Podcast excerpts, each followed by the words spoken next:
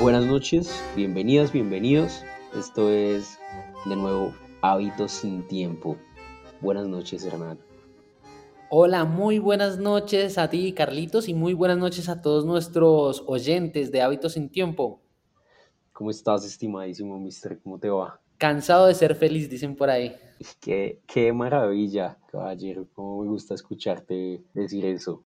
Bueno, señor, esta noche traemos un autor que repetimos, admirado por los dos además. Eh, a, me encanta su narrativa, me encanta su forma de retratar la vida común y además creo que hemos leído bastantes cosas románticas de él que además nos han cautivado. Hoy tú traes una sorpresa para apenas esta mitad de lo que ha venido siendo esta primera parte de Hábitos sin Tiempo, una cosa bastante romántica, ¿no? Sí, señor, hoy traemos al señor autor de, este cuento, que es eh, Eduardo Sacheri, de una vez vamos a decirlo, eh, y vamos también a decir que él tiene eh, una cualidad, que él es muy polivalente. Entonces él te puede hacer narrativas de fútbol, te puede hacer narrativas paranormales y te puede hacer narrativas románticas. Hoy lo que les traemos es romance puro y duro. Así que si usted está enamorado,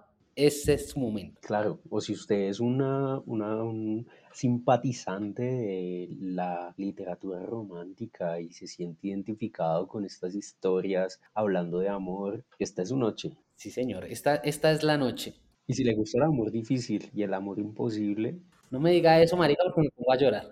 no me diga amor imposible en la misma frase. Ahorita, ahorita que terminemos el cuento, te, te la repito, güey. Hijo de puta, no, marica, esperemos que no. Pero bueno, entonces, eh, sí, traemos al señor Eduardo Sacheri, que va a ser un recurrente, en especial en esta primera temporada de Hábitos sin Tiempo. Les agradecemos por escucharnos. Y bueno, no sé, tú tenías como algunas preguntas antes de abordar el cuento. He venido pensando en, a raíz pues de la preparación de esto, he venido pensando en varias cosas. La primera, pues porque me da curiosidad. Además, porque le podemos dejar al oyente también para que se piense cómo le va a él en estos escenarios y qué opina. Yo me pregunto, por ejemplo, si para todo el mundo es tan difícil como para mí confesar el amor, hablar de amor por primera vez. ¿Tú cómo te, has sentido con eso en tu experiencia? Pues, Marica, te voy a parafrasear algo de Rubén Darío. Plural ha sido la celeste historia de mi corazón. Eh, marica, si yo quiero a alguien, yo se lo digo. O sea, yo se lo digo. Yo no me quedo con nada dentro de mí. Hay eh, alguien que dice, o lo escuché en algún lado, o sea, de pronto, ahora no me acuerdo, que dicen como que el amor entre más lo das, menos se gasta, ¿sí? Entonces, eh, con las chicas con las que yo he salido, cuando yo he sentido amor, yo se los digo, o sea, marica, me gustas y las cosas como son. Esto es así o dígame usted cómo son las cosas y ya yo miro a ver si tomo la decisión de entrar o no entrar, pero yo soy así, de esta manera. Pues difícil llegar a decir con una persona con la que apenas sales o que apenas conoces, que te gusta decirle, oye, me estoy muriendo por ti. Sí, claro. Y mira que eso es bastante complicado, ¿no? Porque es que esa situación es cuando a ti te gusta alguien, puede ser, eh, no vamos a hablar de lo físico, porque lo físico es absolutamente irrelevante si de lo que vamos a hablar es de amor, ¿sí? como decía Sisek. Si vamos a hablar de amor, vamos a hablar de que tú conoces a la otra persona y que la aceptas con los errores que la persona tiene, no con lo que tú crees que esa persona es, ¿sí? O sea, porque no la idealizas, ¿sí? Sino la conoces y la aceptas. Eso es el amor, eh, eh, el amor verdadero. Esta persona tiene eh, X fallos, de pronto no me gustan X cosas, pero la verdad es que hay un sentimiento por ella que si tú, que si tú tienes algo que mejorar, yo te lo digo, que si tú tienes que hacer algo, yo te lo digo eso es, eso es el amor. El amor no es idealizar a la persona. No, es que me gusta porque tiene un cuerpo bonito, porque tiene una cara bonita, porque tiene un trabajo bonito y porque todo es perfecto. Mm, desafortunadamente, el amor no es así. El amor también es entender que la otra persona tiene sus defectos y también quererlos. ¿sí? Ni siquiera intentar cambiarlos, sino aceptarlos más allá de, toda la magia y la emoción de este primer momento en donde tú te botas de frente, esto ya es realmente estar dispuesto a darse y a estar con otro, a pesar de, aun cuando y, y porque sí, porque quiero, porque siento, porque estoy dispuesto a y porque puedo vivir con esto, tolerarlo. Exactamente. Entonces sí, es un tema bastante delicado, eh, pero, pero pues yo creo que es así. Sí, ahí llegamos ya hasta, hasta donde sabemos y hasta donde nos parece. Creo que ya. Yo creo que todas las personas tienen como idealizada su pareja perfecta y siempre que están en una relación, esa pareja no se parece nada a lo que tú estabas pensando o no se acerca mucho a lo que tú estabas pensando porque eh, idealizas algo, pero lo que pasa en la realidad es diferente, ¿sí? Entonces, como todos somos seres humanos, entonces eh, tú puedes ser muy bonito, tú puedes ser muy romántico, tú puedes ser un crack, pero a veces de pronto eh, te gusta estar solo, hablando en primera persona. Digamos, yo estoy súper bien con mi pareja, ta, ta, ta, ta, ta, y un día, no, hoy no, hoy quiero estar solo. Y no es que yo me haya ido con alguien, no es que yo me, me, me, me pierda hacer, digamos, cosas malas ni nada, sino simplemente quería estar solo, hoy quiero estar solo si esa persona me da el espacio, entonces sabe como que, ah, este loco necesita como cierto espacio pues para estar solo y se empieza como a edificar como una confianza, como un conocimiento y, van a saber que en cualquier momento no es que pase algo, sino simplemente que uno quiere estar solo y todos los seres humanos merecen como ese espacio de, de soledad y eso no tiene nada que ver con la relación en sí. Claro, y, y está muy bien porque además hace parte de la individualidad y de de la forma, pues, de ser, de comportarse y, de disfrutar de esos momentos de la gente. Nos extendimos un poquito explicándonos ahí, nos enredamos un poquito, pero bueno. Habiendo ya entrado en todo este asunto del amor y del amor que va más allá de todo lo que hay en la cara bonita, en el cuerpo bonito y en la persona bonita, por decir de alguna manera, aun cuando todos lo fuéramos o ninguno. He escuchado también y me ha llamado la atención sobre todo para, para llegar a este episodio, que la gente, mucha gente dice que las personas vienen y van en la vida, que están por un momento en nuestras vidas y luego se van. Y me pregunto, ¿tú crees pues que es mejor dejar que todo pase y la gente se vaya o luchar por un amor, hacer que permanezca, que, que perdure, estar con alguien aún cuando hay distancia, cuando hay dificultades? Bueno, eh, sí, sí he escuchado bastante eso de como que no es que las personas van y vienen y uno tiene que aceptar que la gente viene, se va. Eso me parece a mí una puta mierda. la verdad, eso es una puta mierda y esa mierda la sacaron de Instagram, esa mierda la sacaron de TikTok, los filósofos mexicanos ahora que hay, o mexicanos o colombianos, un montón de gente de mierda, ¿sí? Dicen como que pues, la gente se identifica con eso para lavarse como un poquito las manos, ¿sí me entiendes? Entonces yo no creo que en realidad eh, las personas vayan y vienen. A las personas que dicen eso yo les digo, Marica, ¿a usted le hubiera gustado que su mamá y su papá se consideraran personas de paso o que se hubieran considerado personas que crean una familia, que tienen una familia bien, que se aman y que se quieren y que eso perdure por el tiempo? Esa pregunta yo le hago a, nuestros oyentes, a los que piensen que las personas van y vienen. ¿A usted le gustaría que su papá un día se desapareciera o que su mamá un día se desapareciera porque se dieron cuenta de que no hicieron la elección adecuada, entonces me fui y ya. Y usted mire a ver qué hace. A mí eso me parece una putada, güey. A propósito de esa pregunta, a mí me gustaría invitar también a la gente a que nos escriba respondiendo si usted considera que la gente va y viene y punto o si vale la pena insistir y tratar de construir una vaina mm, pues más allá de las dificultades y la distancia y entender que uno podría también elaborar, ¿sí? Estoy también de acuerdo contigo en alguna medida en que la gente hoy en día, las personas lo que hacemos es aprovechar esta, esta vaina como para satisfacer nuestra necesidad de satisfacción inmediata y lo que funciona, funciona, lo que no funciona, no funciona y eso me quita la obligación de construir, de luchar también creo que uno tiene que entender cuando las cosas definitivamente no van y saber que hay un final y hay que aceptarlo, pero también hay cosas que toca construir, toca luchar, toca guerrearla. Exacto, güey. O sea, que un nene de 15 años me diga que las personas van y vienen, yo se lo acepto porque primero es un nene, porque segundo está empezando a vivir, porque tercero se cree el rey del, mundo. Eso se acepta, ¿sí? Uno hasta lo mira con experiencia y uno dice, tienen que vivir cierto tipo de cosas, pero cuando tú llegas a una edad y en esa edad sabes que lo que tú prometes o lo que tú dices va a tener una repercusión en la vida del otro. Si el otro está full comprometido contigo y tú no, tú eres culpable de lo que la otra persona sienta, ¿sí?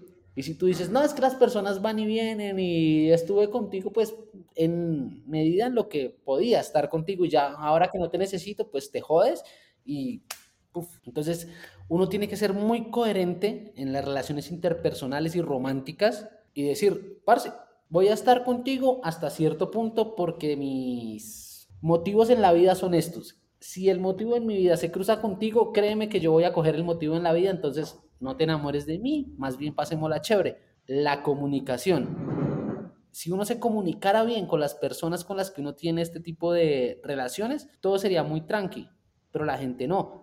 La gente eh, dice te amo, dice te quiero, dice te extraño y luego se van. Y se van porque sí, y se van de las peores maneras posibles. Claro, claro. ¿Sí? Entonces, eh, pues yo dejo esto acá en el tintero, no estoy ni, ni diciendo nada ni juzgando a nadie. Yo vine y fui aquí a leer. Claro, claro, no, esta es nuestra opinión y es una, una abrebocas para poner también en contexto lo que viene, que es una historia en una narrativa exquisita, en una forma maravillosa, para la que te doy ya espacio a que empecemos. Perfecto. Entonces, a todos nuestros oyentes, un saludo muy grande. Voy a leer Confesión de Amor en la parada del 93 de Eduardo Sacheri. Al final le dijo que la amaba. Se lo escupió sin atenuantes, sin fijarse ya en escoger las palabras adecuadas. Se lo dijo casi con bronca, casi como si ella tuviera la culpa. Bueno, se dijo Esteban, alguna culpa le cabría por ese amor que a él hacía años le quemaba las entrañas. Ella lo miró como incrédula, con sus grandes ojos negros muy abiertos. Las mejillas se le encendieron en un rojo incandescente y se echó a temblar como una hoja. Él supo que no tenía más salida que seguir hasta el final, y por eso habló hasta quedar exánime, hasta que la voz se le estranguló por la emoción y por el miedo, hasta que se cohibió en la contemplación de la metamorfosis del rostro hermoso de ella, que viró del asombro a la incredulidad y de la incredulidad a la furia. El cachetazo que sobrevino entonces terminó por parecerle natural, porque la cara de ella daba para eso o para cualquier otra forma de castigo. Enseguida, como para nutrir aún más a la bestia de su desamparo, ella le acomodó la cartera y se trepó a un 93 que venía repleto. Para colmo, desde el estribo dio la vuelta a la cara y lo miró con los ojos llenos de lágrimas. No hacía falta ser un genio para advertir que no iba a perdonarlo nunca. Muchas veces, en las infinitas noches malgastadas en urdir el modo de decírselo, había tratado de representarse a sí mismo en el instante posterior a haberlo hecho. Casi nunca lograba hacerse la idea. Hablarle le parecía algo tan difícil tan improbable que el minuto siguiente a haberlo conseguido se le antojaba de otro mundo. Un minuto para ser vivido en otro planeta. Una vez que constató que seguía con vida, que no había muerto de vergüenza ni de pánico ni de desesperación en la empresa, trató de pensar de nuevo el universo en torno suyo. Alrededor todo era igual. ¿A qué negarlo? Buenos Aires estaba por todos lados, pero casi no importaba. El cielo estaba encapotado de nubes bajas y pesadas. Esteban casi sintió un pinchazo ligero de bronca, una sensación de injusticia por esa indiferencia rotunda para con su tormento en carne viva.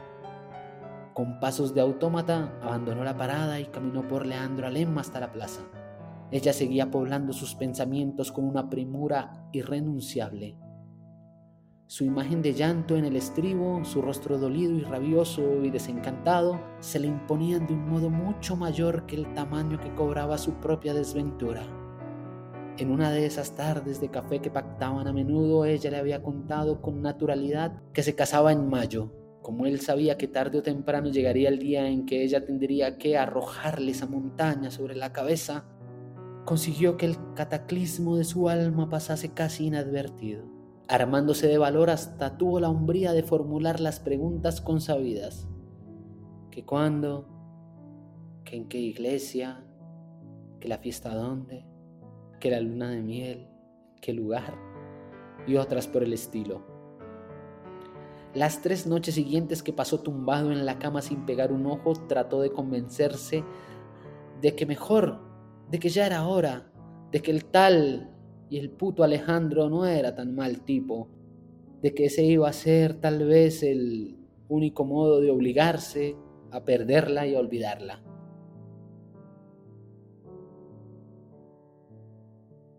Se vieron varias veces desde entonces. Habría sido sospechoso que él evitara sus encuentros. ¿No decía ella siempre que él era su mejor amigo? ¿No se habían burlado juntos cien veces de los que negaban la posibilidad de la amistad entre el hombre y la mujer? ¿No se habían reído siempre en sus encuentros de los chimentos que los unían en romances de todo tipo?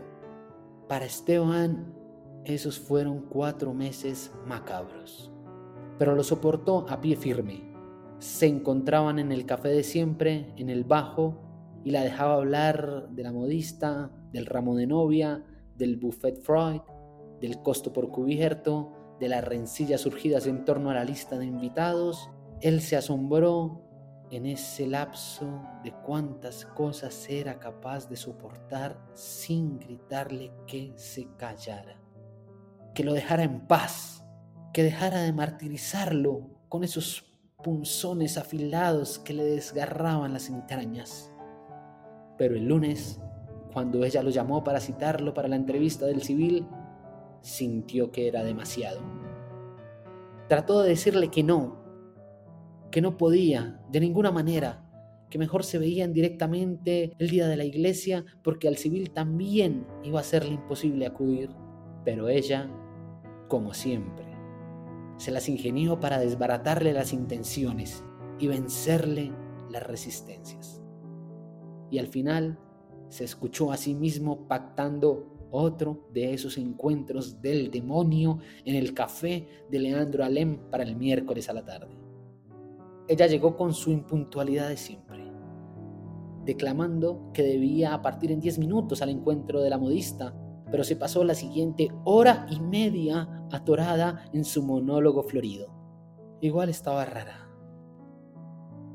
Esteban supuso que era natural y que todas las mujeres se ponían así en los días previos a casarse. Intentó escucharla con la buena disposición de siempre, pero por más que trataba, lo corroía la idea de que desde la mañana del viernes siguiente ella iba a serle fatal y perpetua y definitivamente ajena, sin que él fuese capaz de enarbolar gesto alguno, capaz de evitarlo, porque era evidente, se decía, que jamás conseguiría vencer su propia cobardía. ¿Para qué traerle un problema, una desilusión? ¿Para qué ofenderla? Inmiscuirse de contrabando en su existencia traicionar la linda amistad que los unía, obligarla a rechazarlo, a decirle, lo lamento, yo no sabía, jamás me hubiese imaginado. ¿Para qué forzarla a poner cara de compasión, cara de te entiendo, pobrecito Esteban, ¿cómo puedo ayudarte a que te olvides? Atragantado de dolor y de rabia consigo mismo, casi le agradeció en voz alta cuando ella por fin hizo silencio. Después de narrarle un principio de conflicto felizmente resuelto entre sus testigos de la iglesia y del civil, zanjado por la angelical intervención de Margarita, Esteban tiró el último pedacito del sobre de azúcar en la borra del pocillo, mientras ella miraba el reloj sobre la barra. Llamó al mozo, pagó y salieron a la calle. Como siempre, se ofreció a acompañarla hasta el colectivo y ella accedió sonriendo. Sin embargo, su locuacidad parecía haberse evaporado. Esteban empezó a sentirse mal del estómago. Había confiado en que los últimos minutos de ese tormento asirio pasaran en el torbellino de su charla infatigable, pero en lugar de eso, ambos caminaban silenciosos por el bajo. Ella mirándose los pies y él con la vista clavada en el vacío, buscando en su interior algún póster, despojo de resignación o de valentía. Ya llegamos, dijo ella. En el refugio esperaba solamente una señora gorda. Él automáticamente bajó el cordón y se paró en la orilla de la calle. Era algo que siempre hacía. Por empezar, era bastante más alto que ella, y al descender esos centímetros, sus ojos podían encontrar muy cerca los de ella. Y además, cuando algún auto pasaba cerca de la vereda, Agustina, instintivamente, aunque siguieran la conversación sin inmutarse, estiraba el brazo y le capturaba el suyo, atrayéndolo, sin violencia, hacia un lugar más seguro. Y ese gesto de cuidado e intimidad a él le entibiaba las angustias. Pero hoy ni siquiera esos ritos antidiluvianos surtían sus efectos analgésicos. Ella tenía la vista suspendida adelante, tratando de adivinar en su miopía al colectivo viniendo del lado del correo. Esteban, por su lado, trataba de detener el terremoto de sus tripas, concentrándose en que ya era miércoles a la nochecita y que el asunto era permanecer con vida hasta el domingo, porque abrigaba la ilusión grisácea de que desde entonces su amor desventurado se iría asfixiando en el tiempo y en la distancia, ahogado en el veneno de lo irrevocable. No obstante, no se sintió aliviado cuando por fin el 93 se asomó por el lado de Corrientes. Y ella lo miró con una sonrisa rara y de labios apretados. Y le dijo, ahí viene. Como si fuese tonto, como si fuese ciego, como si fuese incapaz de ver el enorme cacharro amarillento de sus desventuras acercándose inexorable, cizagueando del carril lento al rápido y viceversa, para consumar la catástrofe de su alma, para tragarse al amor de su vida y arrancárselo para siempre. Fue entonces cuando ella lo miró con su cara de enigma de toda la noche y le dijo chao, cuando él inhaló de nuevo el olor inconfundible de ella, cuando sintió el roce de sus dedos contra los suyos, cuando se supo incapaz de sobrevivir al cataclismo de perderla, que él sintió junto a un dolor súbito en la boca del estómago, la certeza de que iba a decírselo, de que las cosas habían dejado de importar, de que ya no podía contener el océano volcánico de su amor secreto, de que si se callaba moriría en el incendio de sus entrañas. La tomó del brazo y le dijo que no subiera, que lo dejara pasar, que tomara el siguiente porque necesitaba decirle algo. Ella se quedó mirándolo con los ojos muy abiertos, tal vez intuyendo que Esteban iba a lanzarse por la pendiente sin retorno de las verdades tardías. Y él, turbado por la vergüenza, pero inmune ya a los trastornos de la cobardía, la miró al centro de los ojos y le dijo que la amaba. Y se lo escupió sin atenuantes, sin demorarse en escoger las palabras adecuadas, le dijo que se había enamorado de ella sin límites ni miramientos la primera vez que la vio entrar en la oficina, con su trajecito azul, con su pelo negro y lacio y peinado con esmero, mientras ella tartamudeaba presentaciones y se enredaba los tacos en la alfombra burda del quinto piso. Le dijo que la había adorado desde el mismo instante en que había llegado al escritorio de atrás y él la había visto de cerca por primera vez maravillado en el mar oscuro de sus ojos sin fondo, enternecido en su mano helada de dedos largos y finitos.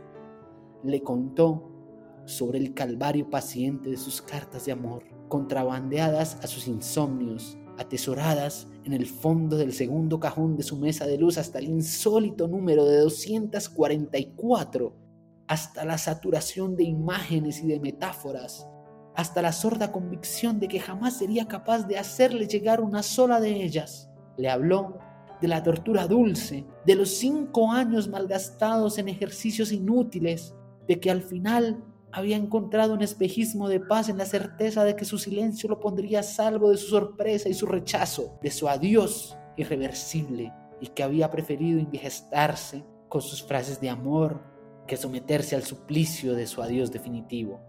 En el vértigo de la verdad y temiendo la proximidad de un final de catástrofe, comenzó a matrallarla con los dardos flamígeros de sus sentimientos desnudos. Intuyó al calor de su corazón desbocado que las palabras corrientes, esas que se usan todos los días, no eran adecuadas para describir un amor como el suyo, y desplegó un temerario, una verborragia indómita que mezclaba improvisaciones geniales con pedazos arrancados al azar a los 244 borradores de sus cartas de amor empedernido, viéndola parada al frente, rígida, incrédula, le dijo también que se hiciera cargo de ese amor, aunque no hiciese otra cosa más que eso, que al menos para bofetearlo, insultarlo, escupirlo, tomara partido, hiciera algo, le diera a entender que, aún para despreciarlo, ella también estaba ahora sumergida en el pantano de su amor y su desconsuelo, que al fin y al cabo ella, a su modo y sin quererlo, la única responsable de su agonía perpetua. Hizo un instante de silencio, como si las fuerzas descomunales que lo habían conducido hasta allí estuviesen a punto de abandonarlo.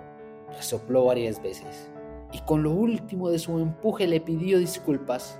Le dijo que hasta el último momento tenía decidido callarse, que había decidido no hablar por respeto, por no arruinar esa amistad que tenían, por no ponerla a ella en el disgusto, despreciar su amor, por evitarle la incomodidad de herirlo, por ponerla a salvo de perder la naturalidad de sus voces y de sus diálogos. Pero al verla ahí, a punto de tomar el 93, había entendido que no podría dejarla ir, que no sería capaz de perderla para siempre, de perdurar el resto de su vida en la decrepitud de carecer de ella, ajeno a sus humores, y a sus detalles, ajeno a sus tareas cotidianas, ajeno a sus embarazos y a sus hijos y a sus reuniones de padres, ajeno a sus navidades, a sus vacaciones en Córdoba, ajeno a sus cambios de peinado y a sus compras de ropa, ajeno a su cuerpo de piel y junco yaciendo en la oscuridad de cada noche. Después, agotado, terminó por callarse. Fue cuando ella se lanzó a temblar como una hoja y le hizo estallar la cachetada en pleno rostro y se colgó del 93, del puto 93 que venía repleto y lo condenó con sus ojos por el estúpido modo de arruinar la antevíspera de su casamiento. Esteban se derrumbó en un banco de plaza y dejó caer la cabeza entre las manos, mientras la fatiga inconmensurable de sus nervios acumulados le disolvía las articulaciones. El alma se le anegó de angustia y de desamparo. Se vio al fin, como tanto había temido verse, solo, solo en el universo, privado para siempre de ella y de la mera posibilidad de que ella alguna vez y aunque no se arrepintió de haber hablado como acababa de hacerlo, cayó en la cuenta de que la tranquilidad de conciencia tenía muy poco que ver con la paz de espíritu. Entonces la congoja le subió hasta los ojos y la plaza y Buenos Aires se le nublaron de lágrimas tibias y saladas. Trató de contenerse primero, pero cuando en su alma fue tomando por fin el cuerpo, el tamaño de abismo de su soledad, el horizonte inabarcable de su decisión, se desbarrancó en un llanto desesperado que abría hasta el fondo las esclusas de su rencor y su desconsuelo. Empezó a llover. Primero tímidamente, con los gotones grandes y dispersos que golpeaban con fuerza las hojas de los árboles y los pétalos de las flores en los canteros. Después con más ahínco, aunque sin llegar al aguacero. En cuanto fue capaz de percibir la mojadura, Esteban levantó la cabeza y miró en torno. La gente se había ido, como siempre se va del bajo cuando anochece. Dejó de llorar, se restregó con las mangas los ojos enrojecidos. No tenía la menor idea a dónde ir. Entendió, apesadumbrado, que la vida le arrancaba de nuevo, de cero, y que iba a tener que coleccionar un sinnúmero de cosas y de gentes como para ocupar el agujero descomunal que acababa de abrirse en el lugar donde había estado ella. Caminó de espaldas a la avenida hacia el otro lado del río.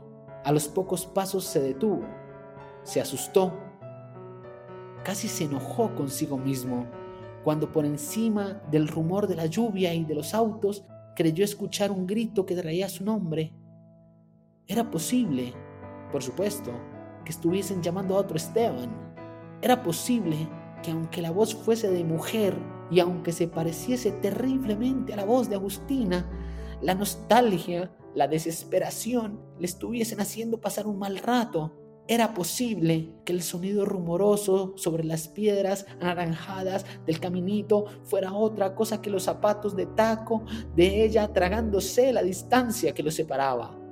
Era posible que estuviese alucinando y que no valiese la pena volverse para verla a ella indiscutible y real y tangible, a ella corriendo por la plaza, gritando su nombre, a ella despedazando el futuro escrito en letras definitivas, a ella también empapada del agua, del llanto de otro banco, de otra plaza, a ella saltándole al cuello, abrazando risueño y bañando en su propio llanto a ella, incinerándolo para siempre en el fuego de sus labios contra los suyos, a ella, abrigándolo en sus primeras palabras de amor, susurradas, trémulas, contra su oído.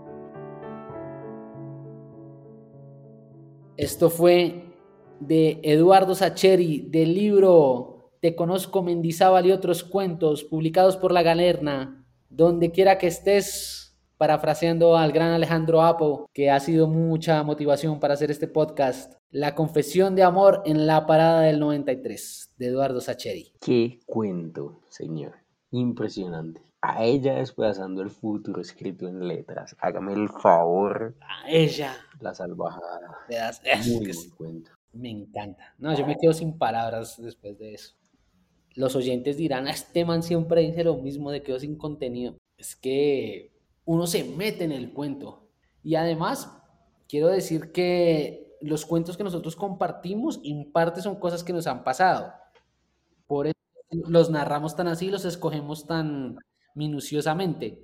No venimos a leer por leer. Sí, eh, esta, es, una literatura que nos identifica, ¿no? que, que nos hace parte y es bonita porque es orgánica y nosotros somos personajes que podrían haber sido es ojalá yo alguna vez habría podido decir que alguien emprendió en la pendiente sin retorno de las verdades tardías para referirme a algún asunto que me pasó, ojalá, o alguno de mis conocidos. Pero creo que este, claro, es un cuento lindo de una historia de amor en la que se sufre y, que no se sabe qué va a pasar, qué pasa eso, que te preguntaba de cómo te confesas, qué haces, cómo es, y, y, el man pues resolvió todas mis dudas, obviamente, durante, durante todo el cuento, ¿no?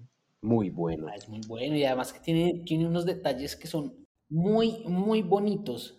Ahora, pues la gente, o sea, esto no son palabras bonitas.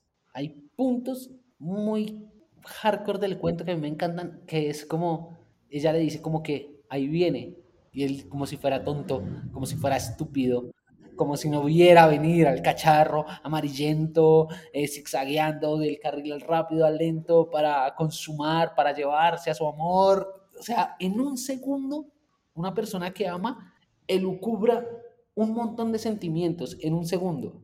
En lo que ella le dijo, ahí viene el man, ¿sí? Lo que te estaba diciendo para tragársela y arrancarle al amor de su vida para siempre de forma inexorable. Pues, es un recurso literario muy puta, porque en un segundo tienes muchas emociones ahí. Sí, sí, sí. La descripción de ella, la descripción de sus ojos, es un cuento de Claro, marica. Bueno. No, no queda más que dar las gracias y a ti trajiste un cuento maravilloso, rompedor, pero maravilloso y a nuestros oyentes. Esto fue Hábitos sin Tiempo. Nos vemos la semana que viene. Muchísimas gracias a los oyentes. Discúlpenme eh, por si acaso si el cuento fue eh, un poquito romántico. Agradecemos mucho eh, su audiencia. y esperemos que, esperamos que estén muy bien. Feliz noche, esto es Hábitos en Tiempo, nos vemos en el episodio 7. Esta es una emisión independiente. Es un programa aficionado producido por Hernán Salazar y Carlos Castrillón Martínez. A todos, muchas gracias por escucharnos. Déjenos conocer sus opiniones en nuestras redes sociales o vía correo electrónico. Un sincero agradecimiento para los productores de las ayudas, ambientes, cortinas y paisajes sonoros que fueron utilizados en este episodio y reseñados en la descripción del capítulo.